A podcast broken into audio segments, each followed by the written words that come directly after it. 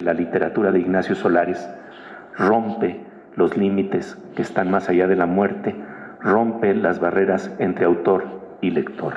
Muchas gracias, querido Nacho, por tu literatura que se atreve a registrar y compartir lo invisible. Con estas palabras, el ensayista y novelista José Gordon recordó al narrador Ignacio Solares, con quien compartió más de 40 años de amistad, que los llevaron a escribir en conjunto la obra novelista de lo invisible Conversaciones con José Gordon, título del que sería el último libro de Ignacio Solares. Durante el homenaje póstumo que se le rindió en el Palacio de Bellas Artes, José Gordon también rememoró las diferentes facetas y aristas de Solares, un hombre cuya obra tiene como tema recurrente lo que está más allá de la muerte. Yo quisiera hablarles del novelista de lo invisible, del novelista que se atreve a penetrar los misterios de la música de lo invisible que van más allá de la muerte, porque la literatura tiene que ver con descifrar algo que está profundamente vinculado con la vida, pero también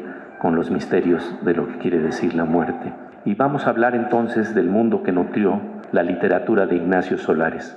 En las conversaciones que sostuvimos por más de 40 años, tuve la oportunidad de penetrar en sus obsesiones más profundas, registradas en su literatura y que hacen tan singular su obra. Uno de los temas recurrentes, lo que está más allá de la muerte. Por su parte, el escritor Francisco Prieto recordó su primer encuentro con el también autor de Delirium Tremens y lo definió como un escritor dedicado a lo que se tiene que escribir. Sentía que había algo que me unía, que me unía a él.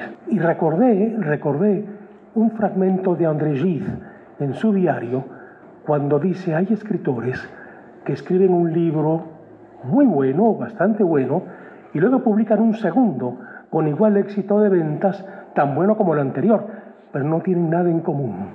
Esos no me interesan.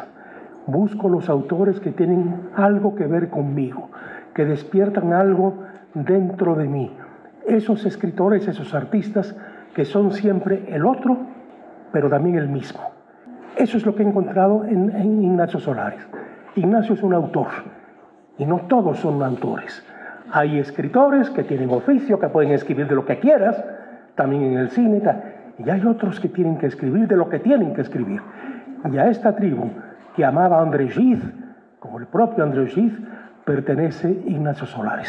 Como parte de este homenaje se llevó a cabo una lectura dramatizada de Angelitos y la voz, textos de Solares que cobraron vida en la sala Manuel M. Ponce y que surgen de Delirium Tremens, libro que fue llevado a escena hace varios años gracias a una adaptación que estuvo a cargo del director Antonio Crestani, quien compartió durante el acto la importancia del pensamiento y la visión de Ignacio Solares. Solares es sin duda alguna uno de los escritores mexicanos más destacados y reconocidos de su generación.